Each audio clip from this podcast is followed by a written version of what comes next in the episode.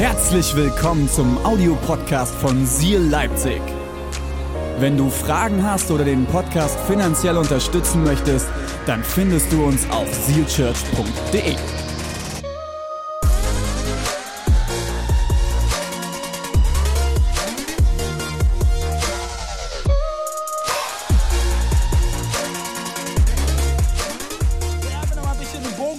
Warum haben wir diese Serie rausgesucht? Ähm, sie heißt der Ratgeber und ich glaube, einen Ratgeber im Leben zu haben, ist so, so wichtig. Wenn du der Meinung bist, du kriegst alles alleine hin und selbst hin, ohne Ratgeber, also du kannst es versuchen, aber wenn du dich einfach mal wirklich ehrlich austauschen würdest mit den Menschen, die um dich herum sind, wahrscheinlich der Großteil würde sagen, ey, sei nicht so dumm. Also Such dir Ratgeber. Es ist so wichtig, Menschen zu haben, in die du gewisse Lebensphasen mit reinnehmen kannst, die vielleicht schon Antworten haben auf deine Fragen. Und es ist übrigens ein biblisches Prinzip. Da können wir einfach mal lesen, Sprüche 15, 22. Da lesen wir folgendes. Kann ich den ersten Vers haben? Sweet. Wo es an Beratung fehlt, scheitern die Pläne.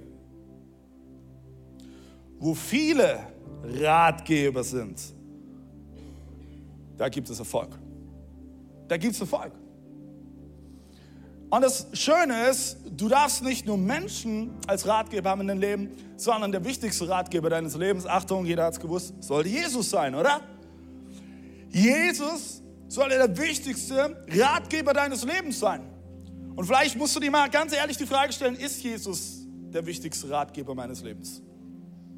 Weil ich bin ehrlich, ich stelle mir wieder fest in verschiedenen Alltagssituationen, dass ich das zwar hier vom Kopf her weiß, aber es hier noch nicht angekommen ist. Und das merke ich dann, wenn ich gewisse Entscheidungen treffe und am Ende geht es schief. Der Satz für diese Serie ist folgender. Jesus hatte zwar alle Antworten, aber er hat den Menschen viel lieber Fragen gestellt. Fragen, die uns Menschen dazu bringen, zu entscheiden, was wir wirklich glauben. Und es ist super spannend. Wenn du einfach mal in die Evangelien reinschaust, wirst du über 100 Fragen finden, die Jesus den Menschen um sich herum stellt. Über 100 Fragen.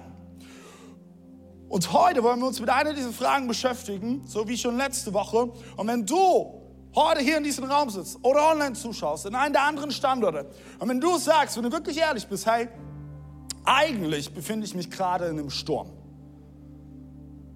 Wenn ich es mal ausdrücken müsste, die Kacke ist gerade richtig am Dampfen in meinem Leben. Mir fehlt gerade die Perspektive. Ich, ich, ich, ich fürchte mich. Ich habe ich hab Angst. Ich, hab, ich mache mir Sorgen. Dann stellt Jesus dir heute folgende Frage. Und diese Frage hat er seinen Jüngern gestellt. Wir wollen gleich anschauen, in welche Szene. Und die Frage lautet, warum hast du Angst? Ich spreche Gebet und dann steigen wir rein. Seid ihr ready? Jesus, ich danke dir so sehr, dass du heute Großartiges vorbereitet hast. Und Jesus, ich bete jetzt, dass du diesen Raum füllst mit deinem Geist und dass du eine Erwartungshaltung schürst, wie nur du es in uns vollbringen kannst. Jesus, ich bete, dass, dass wir heute an diesem Sonntag erleben, dass, dass du Menschen von Ängsten befreist. Jesus, ich bete, dass du heute unser Gottesbild sprengst. Dort, wo wir dich manchmal wie in so eine Schublade reinstecken. Ja, ich komme jetzt sonntags in den Gottesdienst und ja, Gott ist real, ich glaube dran. Jesus, ich bete, dass du uns heute gewaltig begegnest in der Art und Weise und auf dieser Ebene, wo, wo es jeder Einzelne braucht.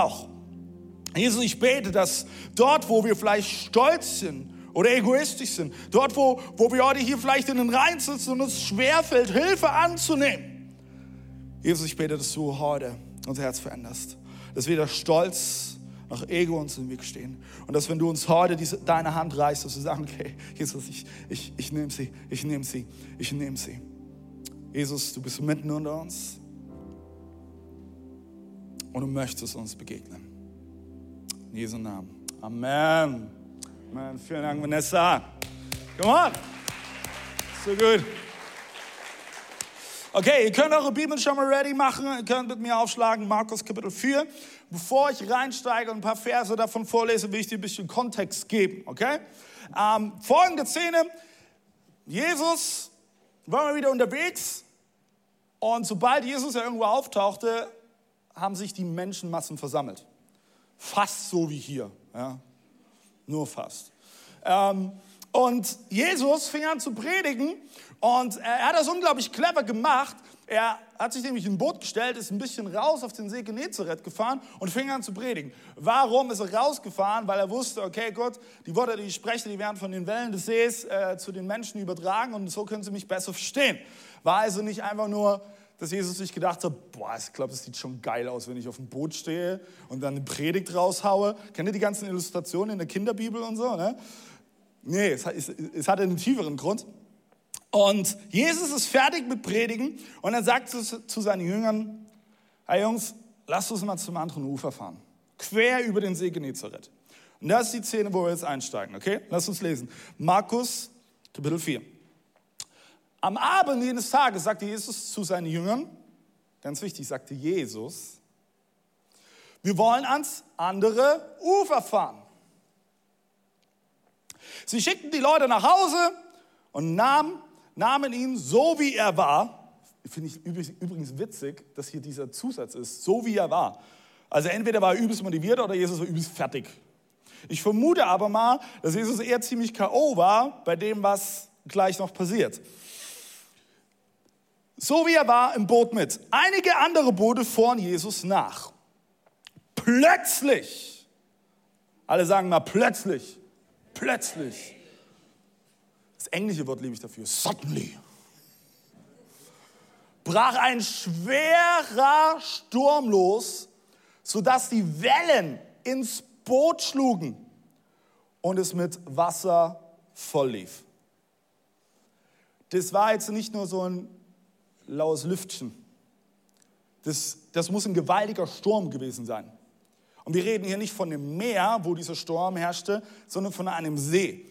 Dass an einem See Wellen entstehen, oh, da brauchst du schon gewaltige Kraft. Ich, ich kann mich erinnern, vor äh, anderthalb, zwei Jahren war ich, war ich in Chicago, das liegt ja direkt an den Great Lake, und du, du stehst vor diesem See, hast aber eigentlich das Gefühl, dass es ein Meer ist, aber es ist ein See und wenn dort auch mal der Sturm losgeht, boah, dann hast du richtig Wellen, teilweise wie am Meer. Wir lesen weiter. Jesus aber schlief im Heck auf einem Kissen. Jetzt weißt du, ja, so, so wie er war, nahmen sie ihn mit. Wahrscheinlich komplett fertig und K.O. Und was hat Jesus gemacht? Er hat gesagt, ey Jungs, geht er immer geradeaus? Ja?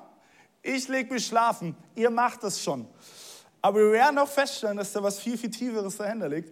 Die Jünger weckten ihn und schrien, Rabbi, macht's dir nicht aus, dass wir umkommen? Also, die Jünger, die müssen richtig Panik gehabt haben. Der Sturm muss so gewaltig gewesen sein. Jesus hat da hinten im Heck gepennt. Und die hatten richtig Todesangst. Also wir sprechen hier nicht, wenn irgendwie so Angst vor Spinnen oder irgendwas. Ich will das nicht klein machen oder so. Ähm, sondern es war Todesangst. Die sind davon ausgegangen, okay, gut, wenn, wenn jetzt die Boot noch mehr voll läuft, gehen wir unter. Damals konnten die Leute nicht alle schwimmen. Die hatten dann nicht das Seepferdchen gemacht. Das heißt, untergehen bedeutete ganz untergehen. Tod, höchstwahrscheinlich. Und jetzt, also die, jetzt kommt eine Szene, da denke ich mir jedes Mal so, boah, die Bibel kann auch so witzig sein. Jesus stand auf und herrschte den Sturm an. Er herrschte den Sturm an und sagte zum See, schweig, sei still. Da legte sich der Wind und es trat völlige Stille ein. Silence. Völlige Stille. Und jetzt kommt's.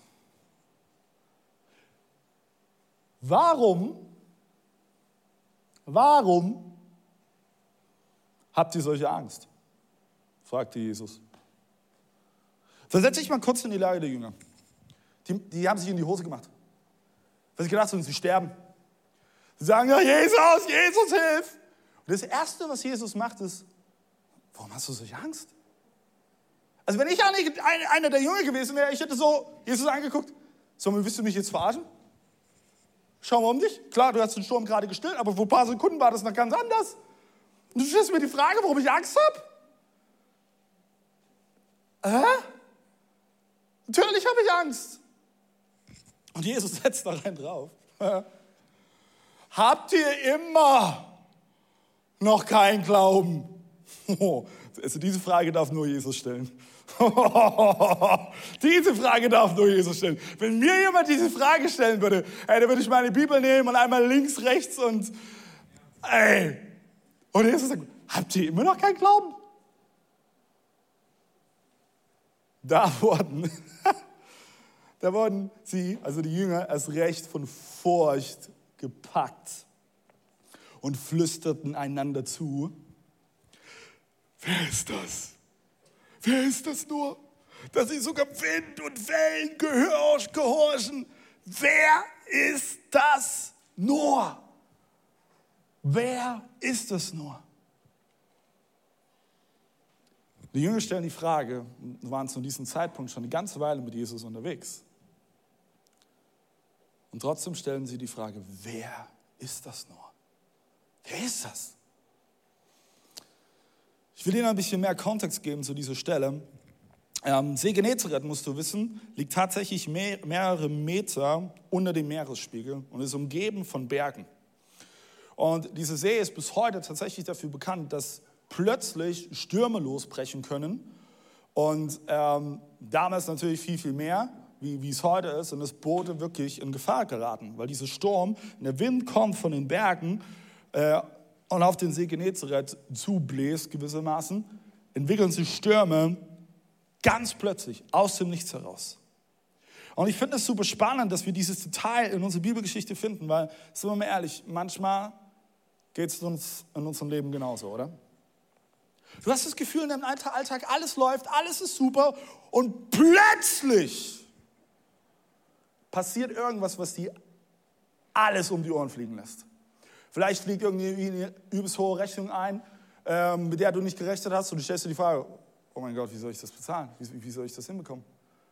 Kinder, oh my word, mit Kindern hast du viele solche lustige Momente. Da hast du viele plötzlich Momente. Ich werde den Moment nie vergessen. Ich war im Homeoffice, ich war am Arbeiten, das ist jetzt mittlerweile vielleicht dreieinhalb Jahre her. Ich bekam einen Anruf von meiner Frau. Wenn meine Frau anruft, gehe ich immer ran, egal wo ich bin, egal was ich mache. Ich gehe ran und ich höre am anderen Ende nur, ah, ah, ah, David. Und ich so, okay, was ist los? Und dann als nächstes kommt nur so, Noah, Noah. Und ich sage so, was ist, was ist mit Noah? Noah ist mein ältester Sohn.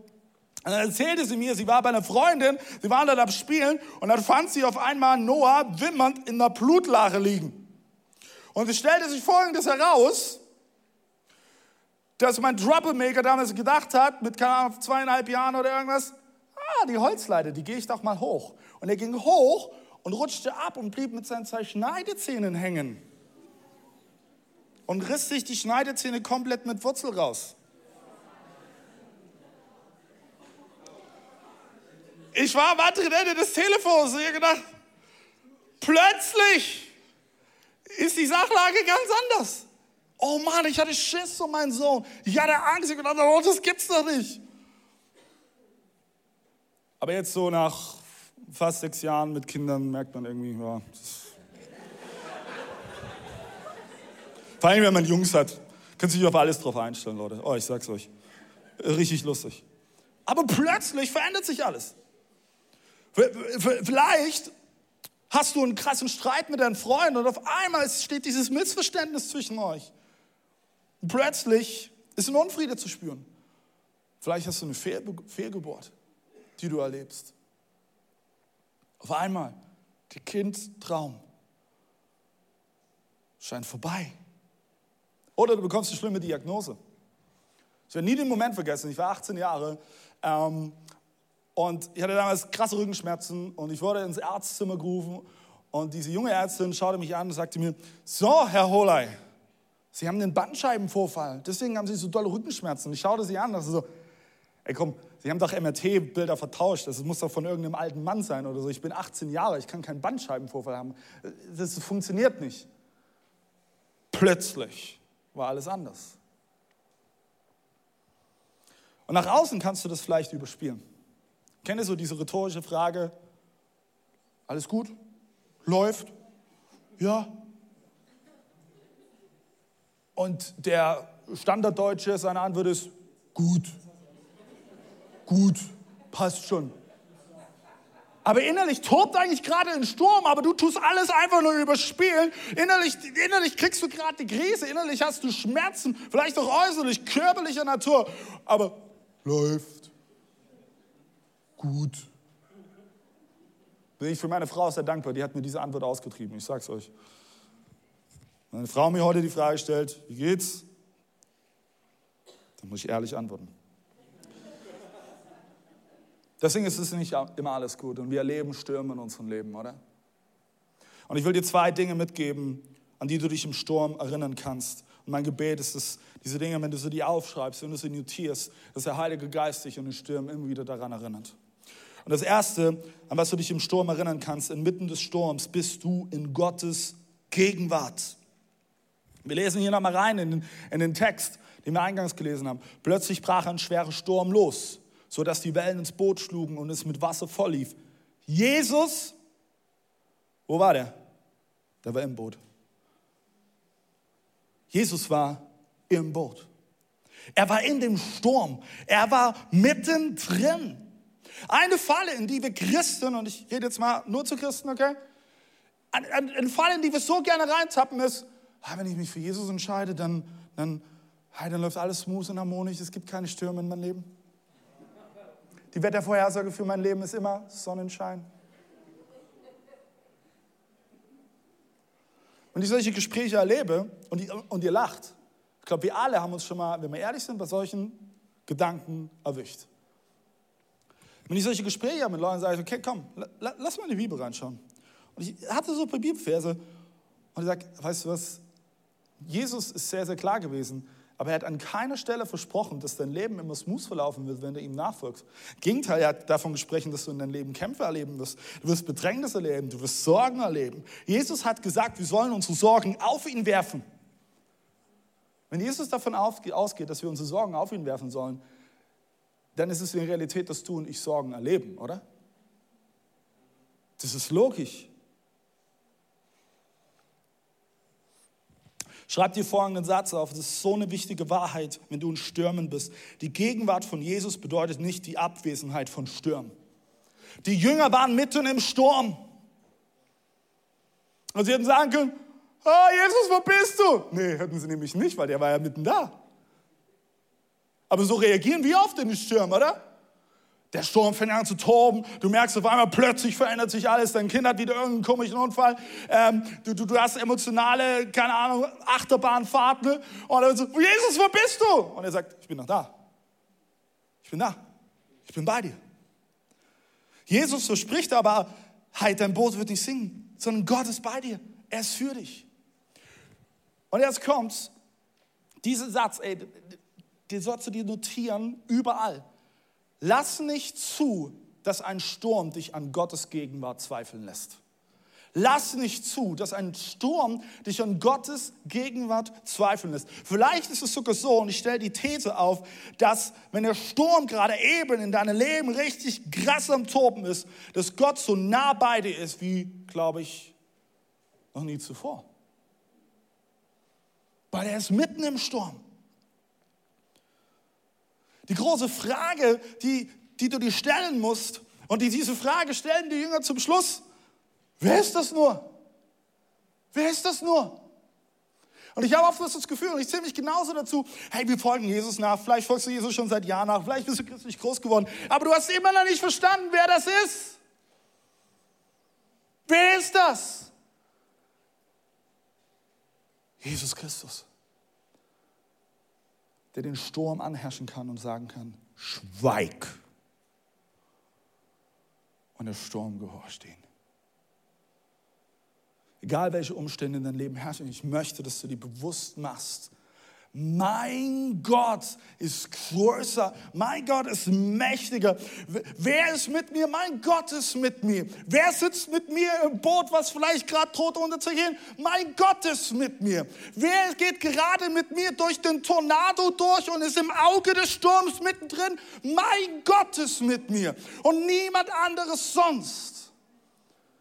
Und nur weil ich im Sturm bin, werde ich nicht daran zweifeln, dass ich in Gottes Gegenwart bin.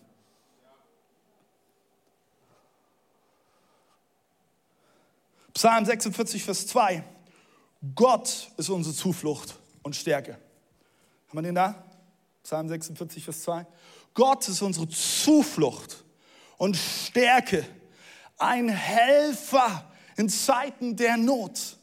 Ich möchte, dass du, und das ist mein Gebet, heute rausgehst, wieder zurück in deinen Alltag, dass du weißt, wer dein Gott ist. Er ist meine Stärke. Das heißt, wenn ich schwach bin, wenn ich nicht mehr kann, kann ich sagen, okay Gott, du bist meine Stärke und ich berufe mich auf deine Stärke.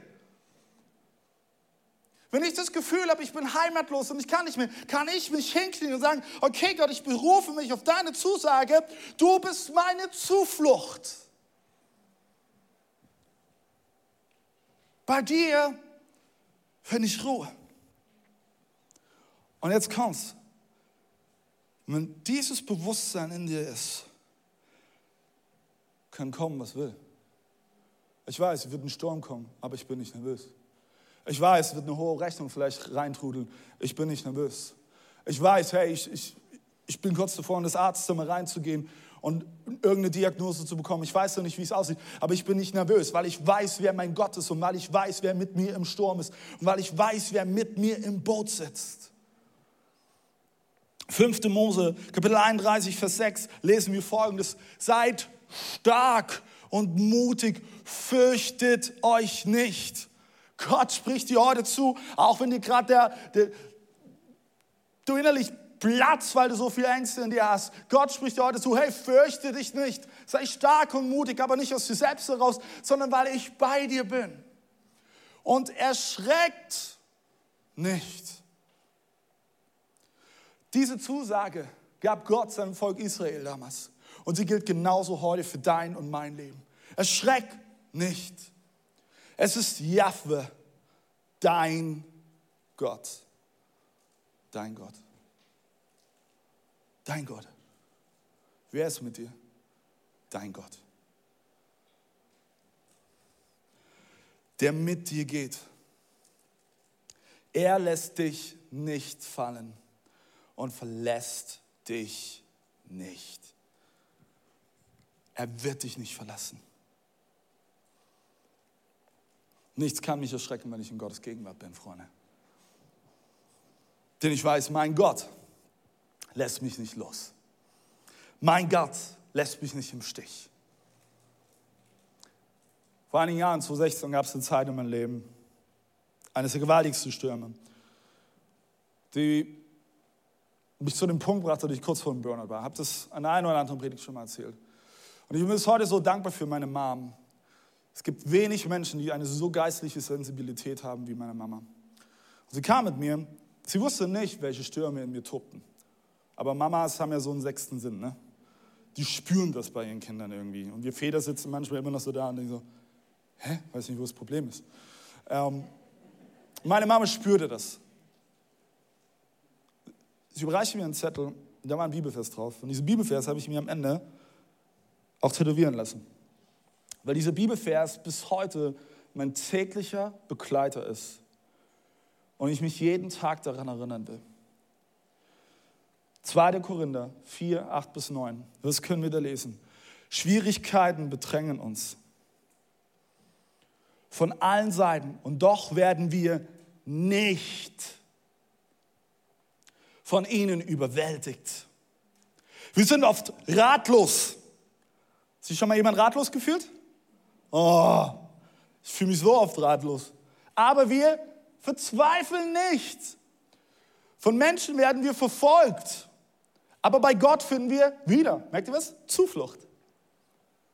Wir werden zu Boden geschlagen.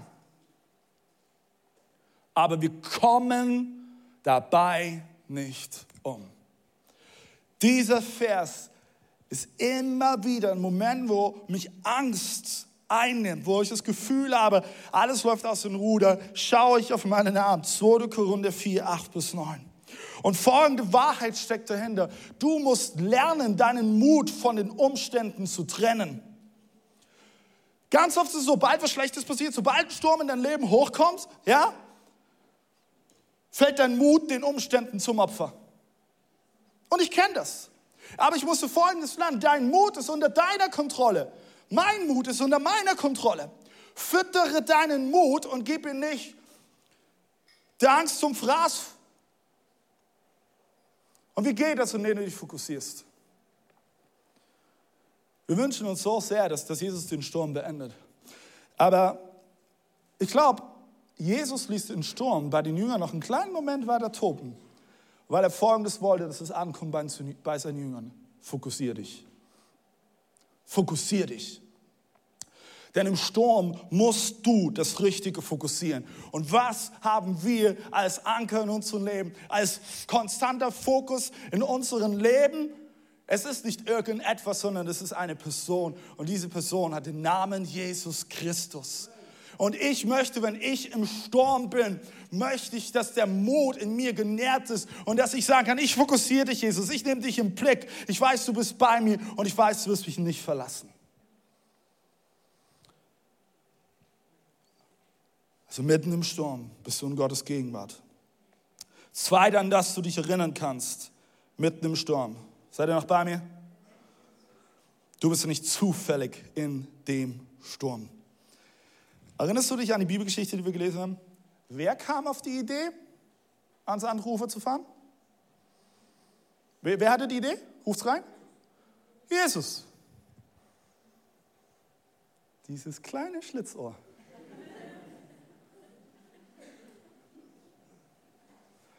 Meint ihr, Jesus war überrascht über diesen Sturm? Nee. Ich glaub's nicht. Der hatte einen Plan. Hey, kommt Jungs, wir fahren doch mal ans andere Ufer. Es wird bestimmt eine bequeme Überfahrt. Jesus war nicht überrascht von dem Sturm. Das war seine Idee. Er wusste ganz genau, was auf die Jünger wartet auf dem See. Und jetzt kommt's, die Jünger befanden sich nicht in dem Sturm, weil sie gegen Jesu Willen handelten, sondern sie befanden sich im Sturm, weil sie Jesu Willen erfüllten. Oh, das ist so eine tiefe Wahrheit. Ganz oft, wenn ihr in Stürme geraten, oh, das ist ein Angriff, oh nein, oh, ich habe gegen Jesu Willen gehandelt. Das ist übrigens religiöses Denken. Merz ist aus, Haus weg, nützt nichts. Na, die Jünger waren in dem Sturm, weil sie Jesu Willen folgten. Es wird Momente in deinem Leben geben, da ruft Jesus dich. Und du wirst den Schaden treffen, okay, ich gehe. Erschrick nicht, wenn das allererstes in den Sturm kommt, sondern mach dir bewusst, dass dieses Sturm nicht zufällig ist und dass du in dem Sturm mitten in Gottes Gegenwart, Gegenwart bist. Denn die Wahrheit ist, Jesus nutzt Stürme, um in dir zu arbeiten. Jesus nutzt Stürme, um in dir zu arbeiten. Deshalb schreibt Jakobus so schön, Kapitel 1, 2 bis 4, haltet es für reine Freude. Also wenn ich so diesen Eingang, diese, diese, diese Verse lese, denke ich so, oh, jetzt kommt Jakobus. Haltet es für reine Freude. Wenn ihr in verschiedenster Weise auf die Probe gestellt werdet. Cool. Reine Freude. Oh, ich habe gerade so viel Freude in mir. Ich, erlebe so viele Stürme in meinem Leben. Oh. Aber pass auf, jetzt kommt's. Ihr merkt es direkt. Jakobus tut die richtigen Fokus setzen und die richtige Perspektive. Ihr wisst ja, dass ihr durch solche Bewährungsproben, Jakobus hat direkt den richtigen Fokus. Das ist eine Bewährungsprobe. Er weiß, wo man gerade eben in diesem Sturm drin ist für euren Glauben Standhaftigkeit erlangt. Nächste Seite. Diese Standhaftigkeit wiederum bringt das Werk zum Ziel oder auch Ziel. Ja, ich weiß, der war flach, aber den muss ich bringen. Ähm, ihr sollt zu einer Reife kommen, der es an nichts mehr fehlt und die kein Makel entstellt. Kein Makel. Das Ziel ist eine geistliche Reife. Ich erlebe so oft, dass Menschen nicht standhaft sind. Weil da muss ja nicht mal ein Sturm lostoben. Da braucht nur ein kleines Komm und wie ein fallendes Blatt. Das Ziel ist eine geistliche Reife, unsere Standhaftigkeit, in der kein Makel ist. Und das hatten die Jünger in dem Moment nicht begriffen. Aber das, das war genau die Lesson, die Jesus für sie bereit hatte. Große Frage ist, wie kannst du geistliche Reife entwickeln? Das erste ist durch Gottes Wort, indem du die Bibel aufschlägst und liest. Und ich will sehr, sehr, sehr, sehr ehrlich sein. Ich bin, ich bin jemand, ich erwische mich immer wieder dabei, sehr wenig Bibel zu lesen. Und jetzt kommt's. Es geht nicht darum, oh, du musst Bibel lesen, du musst Bibel lesen. Prinzipiell musst du gar nichts. Du musst da annehmen, was Gott für dich bereitet. Aber ich habe in den letzten Wochen in meinem Leben viele Momente gehabt, wo ich gemerkt habe, wow, ich verpasse so viel, wenn ich nicht in dieses Buch reinschaue und mich von diesem Buch füllen lasse. Und hier geht es mir nicht nur darum, dass ich mal die YouVersion-App aufschlage, die sehr geil ist, und euer oh Fest des Tages. Ah, heute passt es nicht für mich. Selbst wenn du die Vers des Tages liest, dann drück doch mal drauf und liest den Kontext und lass das Wort Gottes mal in die Raum nehmen. Weil da wirst du nämlich deinen Gott kennenlernen wie nirgendwo anders. Wie entwickelt sich auch noch geistliche Reife, indem du die geistlichen Gaben entwickelst? Wir glauben an den Heiligen Geist. Und der Heilige Geist ist unser Tröster, es ist unser Begleiter. Durch den Heiligen Geist lebt Jesus in uns. Und der Heilige Geist, der schenkt Gaben. Und wenn du den Heiligen Geist in dir hast, hey, dürfen Früchte daraus erwachsen. Galater 5, 22 zum Beispiel Freude, Friede, Selbstbeherrschung, Liebe und so weiter und so fort. Gib dem Raum. Gib dich den immer wieder hin. Und du wirst merken, wow, auf einmal verändert sich was. Ich kann dir ganz genau sagen, wo die Tage sind, wo ich das schaffe, dass der Heilige Geist Raum in mein Leben hat und wo nicht. Die Tage, wo ich das nämlich nicht schaffe, sind die Momente, wo ich abends nach Hause komme zu meinen Kindern und mir manchmal die Selbstbeherrschung fehlt und ich absolut ungeduldig bin und ich so, oh mein Gott! Aber wenn ich voll des Geistes bin, hey, ich gehe nach Hause, setze mich zu meinen Kindern hin und sage, hey, wie war euer Tag? Weil ich auf einmal eine andere Perspektive einnehmen kann. Wie kannst du noch geistliche Reife entwickeln? In Stürmen. In Stürmen.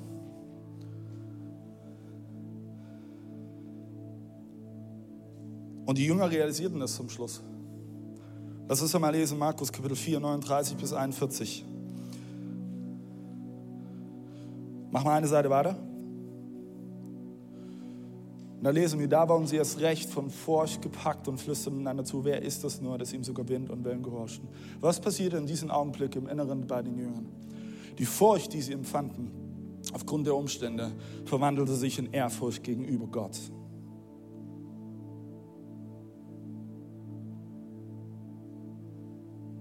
Stürme machen etwas innerlich.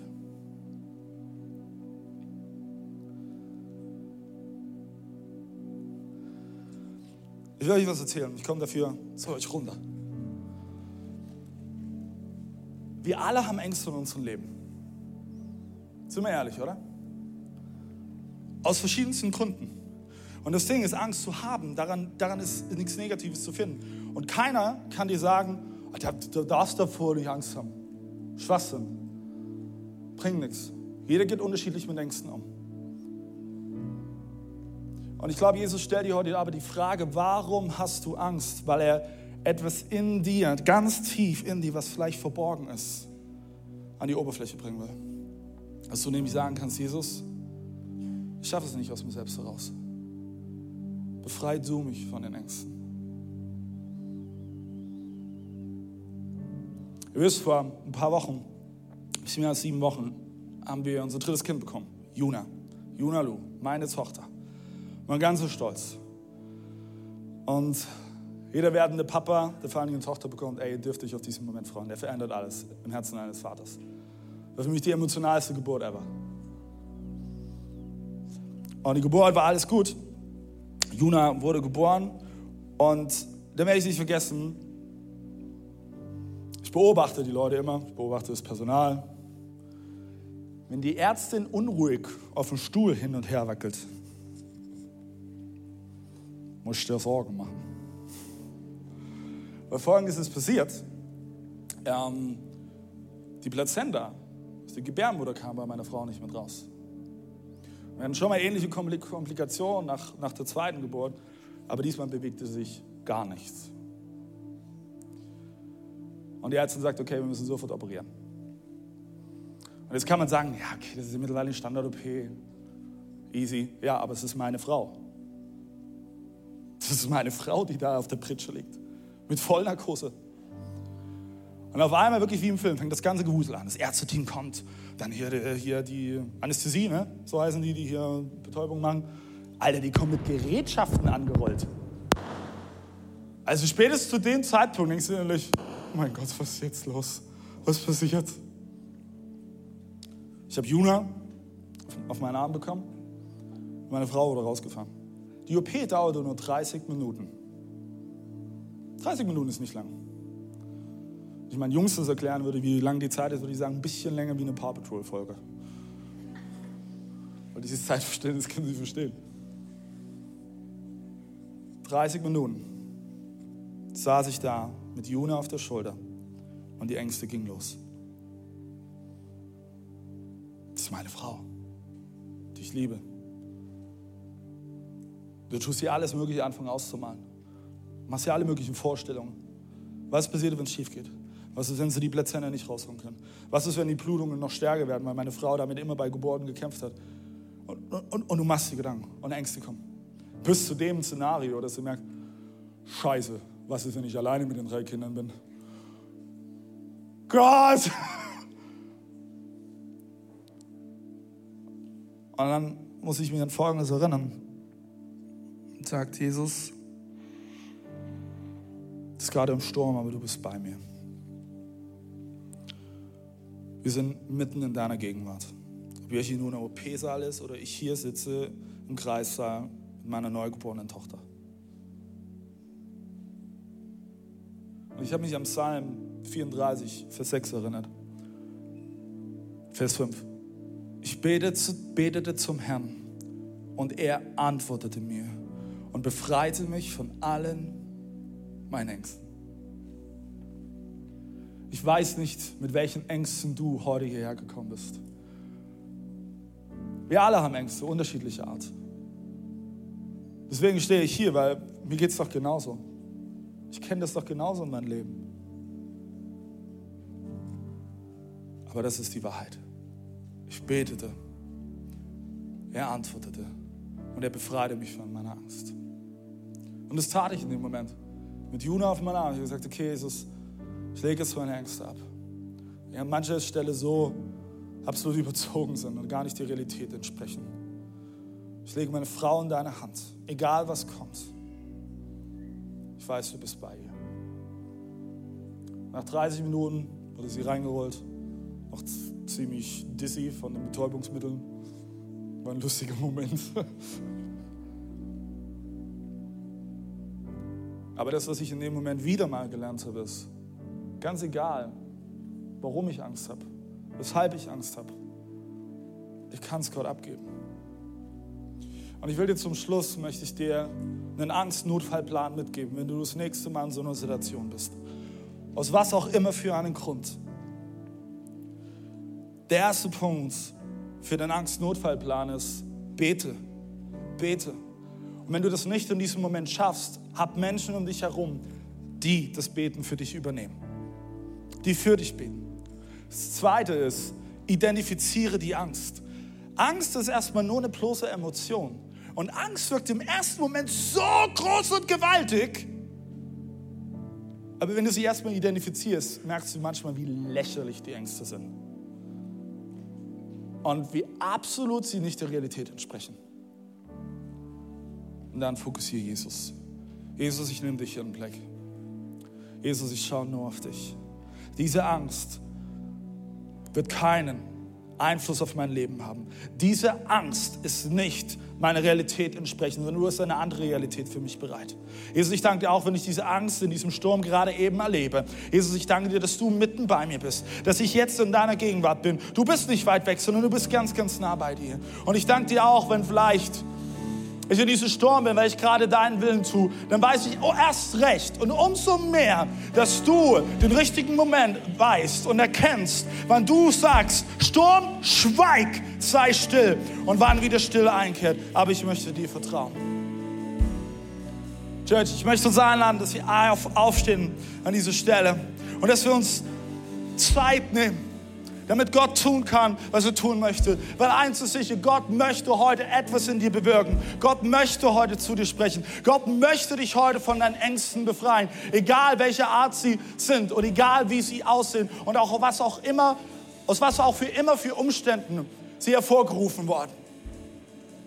Und Jesus, ich bete, wenn wir jetzt in den Worship gehen, Jesus, ich bete, dass du durch die Reihen gehst mit dem Heiligen Geist, Jesus. Jesus, ich bete, dass genauso auch online dort, wo Leute gerade in den Wohnzimmern zuschauen. Und wenn du online noch nicht stehst in deiner Wohnung, hey, dann steh jetzt auf und mach dein Herz ready. Jesus, ich bete, dass genauso in allen anderen Standorten, dass du jetzt mit dem Heiligen Geist wirklich eine, einen Raum füllst, Jesus, wo wirklich Angst weichen muss und wo dein Friede kommt. Und auch wenn ich mich im ersten Moment nicht danach fühle, dass ich weiß, Du bist am Werk, du bist am Arbeiten und du bist mitten im Sturm. Lass uns singen, Church.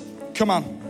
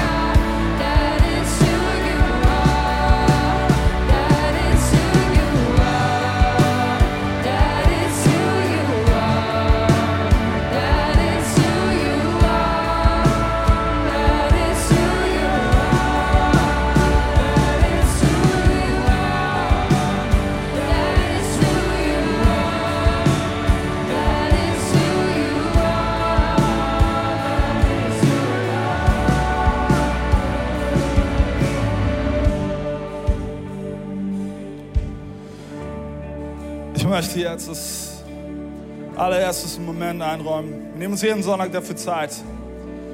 Aber es ist eines der persönlichsten, wichtigsten Momente überhaupt. Jeden Sonntag zeigen wir vier Symbole. Und diese vier Symbole bringen auf den Punkt, was diese gute Botschaft ist, an die wir glauben. Es fängt an mit dem Herz. Das Herz steht für Liebe. Und vielleicht hast du dir schon mal die Frage gestellt, was ist eigentlich der Sinn in meinem Leben? Was ist meine Bestimmung? Ich glaube fest, dass deine meine Bestimmung darin zu finden ist, Gott den Nächsten wie dich selbst zu lieben. Aber sind wir mal ehrlich, echt, so oft schaffen wir das nicht, oder? Ich schaffe das so oft nicht. Das ist diese Abzweigung. Wir fahren wie am Ziel dran vorbei. Die Bibel hat dafür ein Wort, sie nennt es Sünde, aber was am Ende nichts anderes bedeutet, dass du das Ziel verfehlst und befindest dich auf einer Route, wo du eigentlich nicht drauf landen wolltest. Und dann kommt das Kreuz. Und das Kreuz steht dafür, dass Gott in Jesus Christus Mensch wurde. Und er starb an diesem Kreuz, damit du frei sein kannst. Du glaubst an einen Gott, der dich frei machen kann, Mann. Das ist die Realität. Und wenn du heute hier bist und du kennst diesen Gott nicht, ja, lass mich dir sagen, dieser Gott, der kann dich frei machen. Egal was es ist.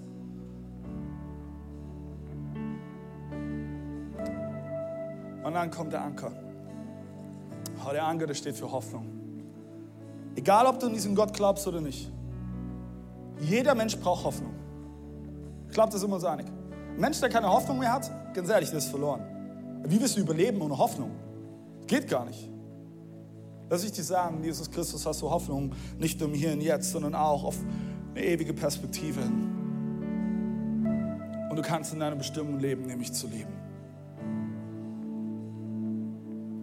möchte uns einladen, dass wir alle für einen Moment die Augen schließen. Hier in Leipzig, wenn du online zuschaust und es gerade möglich ist, schließ kurz die Augen, auch an den anderen Standorten. Weil jetzt geht es nur um dich. Versuch mal ganz in dem Moment zu sein und zu vergessen, was um dich herum ist oder was die Woche noch läuft.